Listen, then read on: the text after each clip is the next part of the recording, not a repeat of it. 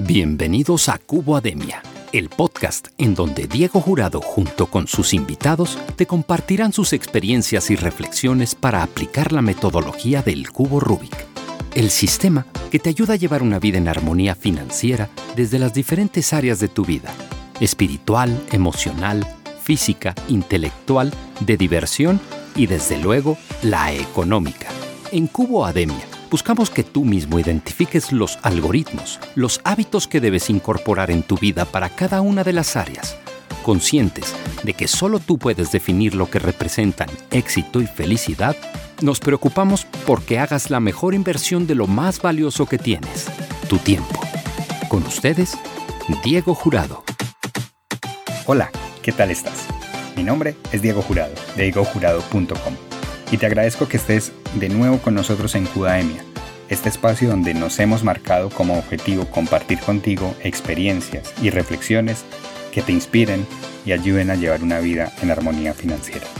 Para eso, hoy hablaremos de la importancia de llevar un registro de gastos. Seguramente has escuchado que uno de los hábitos más efectivos para alcanzar los objetivos financieros es llevar un adecuado control de gastos. Fíjate que en administración hablamos, se dice que tan importante es incrementar los ingresos como disminuir los gastos. En este caso que vamos a hablar de los gastos, el punto de partida, como siempre, para saber qué es lo que debemos disminuir es llevar un estricto control. En las economías personales, en las finanzas personales, con muchísima frecuencia nos pasa que pues tenemos muy claro cuánto es lo que ganamos, pero no tenemos tan claro cuánto o al menos en qué es en lo que gastamos. Y de eso es lo que quiero hablarte hoy. Lo que no se mide no se mejora. Así que es elemental empezar a medir. ¿Y cómo medir los gastos? ¿Cómo hacerlo? La mejor manera es llevar un estricto control, registrar cada uno de los gastos que hacemos. Y para eso pues hay muchísimas técnicas. La más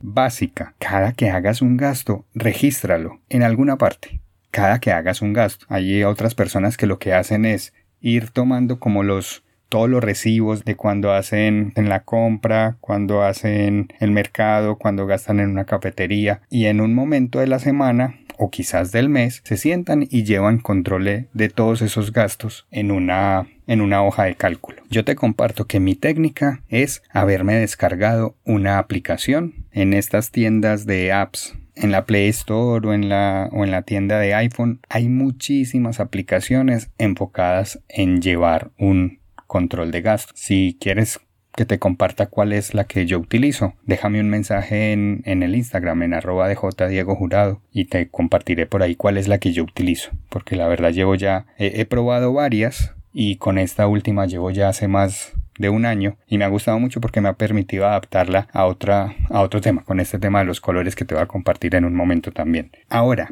¿qué gastos registrar? Y la respuesta es todos todos, no solamente los gastos grandes, no solamente el gasto de, de la cuota del vehículo o la cuota del, de la vivienda o el, o el o el canon del arrendamiento o el mercado. La idea es registrar todos los gastos, todos, hasta el más pequeño, ya que no sabes por qué lado se pueden puedes estar teniendo los que llaman gastos hormiga. Incluso llevando un control entrando a las cuentas a las cuentas de los bancos. Si te fijas hay un montón de gastos que tú no tienes presupuestados pero que el banco te está descontando. La cuota de manejo de la tarjeta de crédito de la tarjeta de débito o el seguro por por el crédito que tienes. Son gastos que normalmente no tenemos como controlados no tenemos registrados pero que es importante saber que ahí están. Por eso al final esto es como matemática pura. Oye, 1 más 1 es igual a 2. Aquí tiene que ser, si ingresó X cantidad al final del mes, tener controlado cuánta cantidad salió, en qué puntos y tener claro cuánto es lo que queda. Así que ser muy enfático en llevar un registro exhaustivo de cada uno de los gastos. ¿Cuánto puede tomar esto? Si utilizas la, la técnica que yo tengo descargada una aplicación y cada vez que hago un gasto, bien sea con la tarjeta, bien sea directamente la cuenta del banco o con pago en efectivo, la registro. Así que no es cuestión de sentarme una hora cada día a llevar este registro registro. Simplemente se va haciendo de manera constante. O hay otras personas que dedican eh, el primer día de, del mes o el primer lunes del mes a registrar todos los gastos del mes anterior. Utiliza la técnica que mejor te parezca. Igual lo importante es que tengas un estricto control de cada uno de los gastos. Ahora bien, algo que yo también utilizo es categorizar cada uno de los gastos. Así que imagínate esa hoja de cálculo en donde pones la fecha, el concepto, el valor de cada uno de los gastos que vas teniendo en el mes. Y además añádele una columna para ponerle una categoría. Yo te voy a hablar de las seis categorías que yo utilizo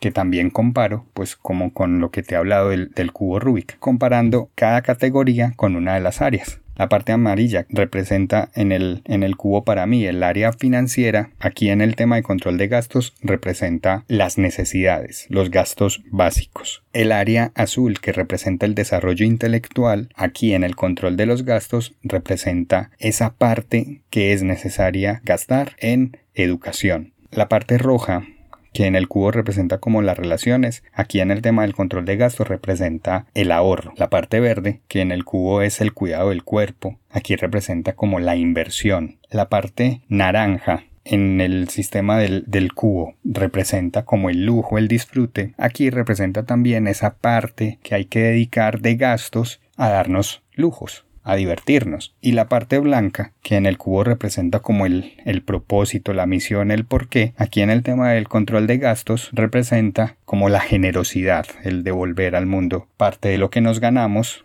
pues a través de, de obras de labor social o cosas así. Te voy a compartir cómo a mí me gusta distribuir estos gastos en estas categorías. Lo escuché alguna vez, es la que sigo y es la siguiente. El 50% de los gastos deberían estar enfocados en las necesidades. ¿Qué son las necesidades? Eso que es, así como, como lo dice, aunque suene redundante, es lo necesario para vivir. El vestido, la comida, el transporte, lo que es necesario para, para vivir. Entonces aquí entran pues la cuota del, del apartamento o el canon de arrendamiento, entra la, la compra, el, el, mercado, entra pues los gastos de, de, vehículo, yo los pongo ahí porque me parecen necesarios, incluso los gastos de, de comunicación los he puesto también en, en, el tema de necesidades, como el, el pago del cable, de, del, de la conexión a internet, del celular, para mí son gastos necesarios. Luego cada uno pues hace su categoría como quiera. En el área roja, que es el ahorro, has escuchado esto de págate a ti primero. A mí eso me, me gusta, me llama la atención y ese págate a ti primero es con esto de hay que dedicar una parte de los ingresos a dejarlos quietos. Este es el ahorro. La teoría dice de que sea el, el 10%.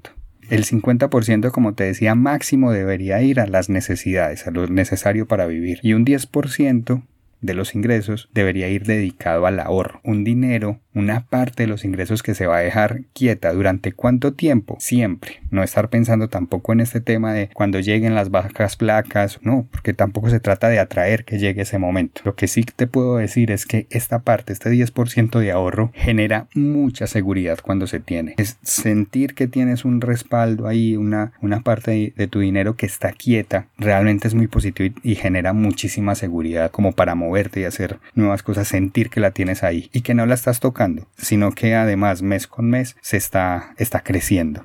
Entonces, esta es la parte roja, un 10% dedicado al ahorro. Otro 10%, área verde, es la dedicada a la inversión. Es diferente ahorro de inversión en el sentido de que la inversión es algo que deberías estar dispuesto incluso a perder porque no sabes una inversión cómo pueda salir. Puede que te salga bien y entonces se multiplique ese 10% que estás dedicando o puede que lo pierdas según, según resulte esa inversión. Un 10% va a inversión. Puede que no sea cada mes que haga una inversión, pero sí que una parte. A mí me gusta más hacer evaluación anual, es decir, a lo largo de un año cuáles son los ingresos, entonces a lo largo de un año cuál va a ser el, ese, ese valor de ese 10% que se va a dedicar a invertir. Esta era la, el área verde. En área azul, que en el cubo es el, el desarrollo intelectual, aquí también hay un 10% que debe ser dedicado ya presupuestado a pagarte un curso, a pagarte un libro, a educarte. Una parte de tus ingresos, el 10% debería estar dedicado a educarte. El área naranja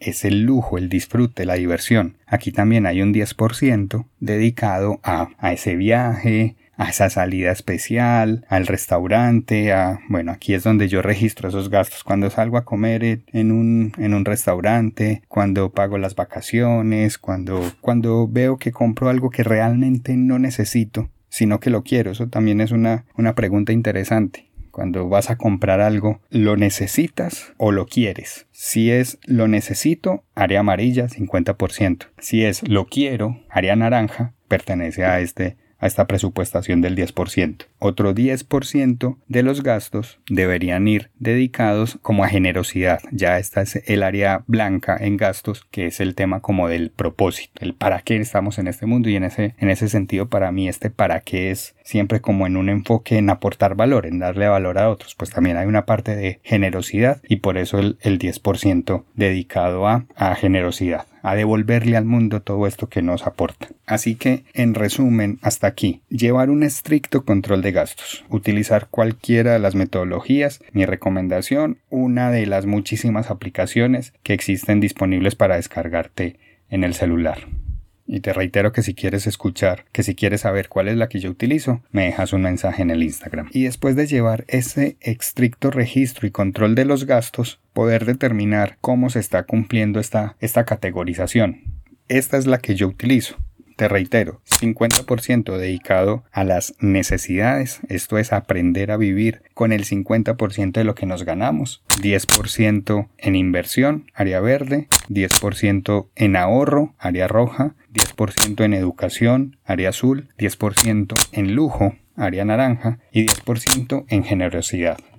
Como te decía, yo hago esta evaluación, aunque voy registrando día con día cada uno de los gastos que haga y cada uno pertenece a una categoría, la evaluación la hago anual porque no todos los meses pago un curso de formación o no todos los meses compro libros, así que no todos los meses salgo a vacaciones, así que no todos los meses hago una obra social, así que no todos los meses me refiero. La idea es tener como estos porcentajes distribuidos. En mi caso utilizo un periodo anual como para evaluar qué tan cerca o qué tan lejos estoy de esa, de esa distribución ideal. Que pues quiero ser muy enfático en ideal porque cada uno pues al final hace, hace su, distribución y en muchos casos me dicen, no, es que no tengo suficiente para, para dejar una parte para ahorro o no tengo suficiente o no gano suficiente para poder dedicar una parte a inversión. Pues mucho menos voy a tener para, para ser generoso y para hacer obras de labor social o algo así con el dinero que gano porque no me llega. Pues desde mi perspectiva aquí es donde viene lo importante y es que una vez que vas teniendo control de cada uno de esos gastos que tienes es cuando puedes empezar a planearte, organizarte y a determinar cómo sí podrías llegar a aplicar cada una de estas categorías. Aquí el tema va es que no vas a poder llegar a esto mientras no tengas un estricto control y un registro de cada uno de los gastos que haces. Por eso, ahora te voy a hablar de lo que considero los siete beneficios más importantes de, de llevar este control, de llevar este registro. El primero, tener claridad de cuánto tienes en cada momento. Esto es contarte la verdad. Mira, no hay nada tan importante como ser claro y transparente con el tema de las cuentas. Las cuentas claras y el chocolate espeso dicen por ahí. Contigo mismo lo mejor es contarte siempre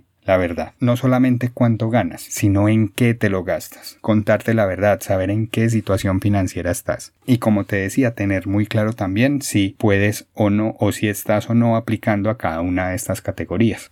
El segundo gran beneficio es saber exactamente en qué estás gastando tu dinero. Cuando yo empecé a llevar el control de gastos, este registro de, cada uno de los gastos, me encontré que mucho del dinero se me iba en, en esos pequeños cambios, en, en, la cafetería todos los días, en el pastel, en, en una galleta, en cosas muy pequeñas y a lo largo del mes era una cantidad importante. Eso no significa que me tenga que privar de esos gastos, porque también me gusta hacerlo, pero sí al menos me da realidad de cuánto estoy gastando en ello. Y en muchos casos obviamente me ayuda a, a, controlarme y a decir, no, esto ya no lo quiero gastar aquí porque tengo este otro proyecto, entonces más bien lo, me voy a ahorrar ese dólar o esos dos dólares, los voy a ahorrar. Además de eso, también me ayudaba si yo tenía tanto dinero en la billetera, cuál es la razón por la que ya no tengo todo eso. Ese contarse esa verdad al menos da paz, al menos da transparencia, decir, ah, claro, esto me lo gasté en el desayuno de aquel día, en la reunión que tuve con aquella persona, es decir, poderse contar la verdad y darse paz en que lo gasté. Como te digo, no quiero decir tampoco que no te lo gastes, pero sí contarte siempre la verdad. Un tercer beneficio es que te permite presupuestar. Una vez que conoces tus gastos periódicos mensuales te permite saber pues para los meses siguientes cuánto es lo que vas a gastar y así cuando tienes un ingreso adicional lo puedes dedicar a aumentar o a, llegar a ese porcentaje anual de ahorro o de inversión. Entonces te permite presupuestar y eso te ayuda a saber por ejemplo para cuándo vas a poder obtener esas vacaciones que quieres o te vas a poder comprar ese juguete electrónico que estás buscando y que hace tiempo estás planeando entonces te permite presupuestar y saber muy bien cuándo podrás lograr como una meta que te hayas puesto. En ese sentido, otro cuarto beneficio es que te permite poner un plan de ahorro e inversión, porque mientras no tengas un control de tus gastos, será muy difícil que te permitas ponerte un plan de invertir en algo. Si no sabes cuánto tienes, no sabes cuándo vas a lograr eso que quieres. Pero cuando empiezas a tener un control exhaustivo de tus gastos, podrás determinar cuándo vas a poder obtener eso que quieres, en ahorro o en inversión. Otro beneficio es que te permite mantener las deudas bajo control. De esta manera vas adquiriendo también como ese, ese control de no endeudarte más y cuando un banco te llama a ofrecerte eh, una nueva tasa o un crédito rotativo adicional o te aumentan el cupo de la tarjeta de crédito, pues te permite saber también si estás en capacidad o no de asumir una nueva deuda entonces también desde esa perspectiva adquieres control de tus finanzas. Y con esto otro beneficio es que se disminuye el riesgo de las pérdidas. Como te decía, yo antes cuando no tenía control pues al final no sabía, simplemente pensaba, ve, tenía tanto dinero en la billetera, ahora no lo tengo. Bueno, no sé qué se habrá hecho, se me perdió al cambiar de un pantalón a otro, no sé, pero así, así por lo menos se disminuye el control de las pérdidas, se disminuye el riesgo más bien de las pérdidas. Y como te lo he dicho todo el tiempo, la gran ventaja de llevar un estricto control de gastos, un registro de los gastos, es que el hecho de medir te permite mejorar, te permite ponerte un plan y determinar hasta dónde es que quieres llegar. Reitero que en administración se dice que lo que no se mide no se mejora y ahora tú que estás tomando control de tus finanzas personales también puedas determinar hasta dónde es que quieres llegar qué es lo que quieres lograr y a través de un estricto registro vas a poder controlar y, determinar a dónde es que quieres llegar en tus finanzas. Y con esto llegamos al final del episodio de hoy. Recuerda que este espacio está patrocinado por El Punto, una empresa que se dedica a hacer que las personas disfruten de su trabajo a través de la distribución de insumos de papelería, aseo, cafetería, botiquín, seguridad industrial y tecnología. Les encuentras en Internet, en su sitio web elpunto.com.co. Dedica tiempo a tus clientes. El punto se dedica a tu empresa. Si has llegado hasta aquí, de verdad, de verdad espero que sientas que has obtenido valor escuchando y que si no lo haces hasta ahora vas a empezar a llevar un estricto registro de cada uno de tus gastos. De esa manera rentabilizas el aprendizaje aplicando estos tips y estos hábitos. Y si te gustó, además de suscribirte ahí en la aplicación que estés escuchando, dejarnos tu valoración, tus comentarios, comparte la información con quienes consideres que esto les puede resultar interesante y valioso y déjanos saber también cómo podemos mejorar, cómo te podemos aportar más valor. Yo te espero en nuestro próximo episodio y mientras tanto, recuerda que ser feliz es un juego de niños. You got a problem, yo, I'll solve it. Watch me take this color cube and help you resolve it. Wanna solve your Rubik's Cube? First you gotta pray. Nah, I'm only kidding. Let me show you the way. See, first you get the top, which is relatively easy.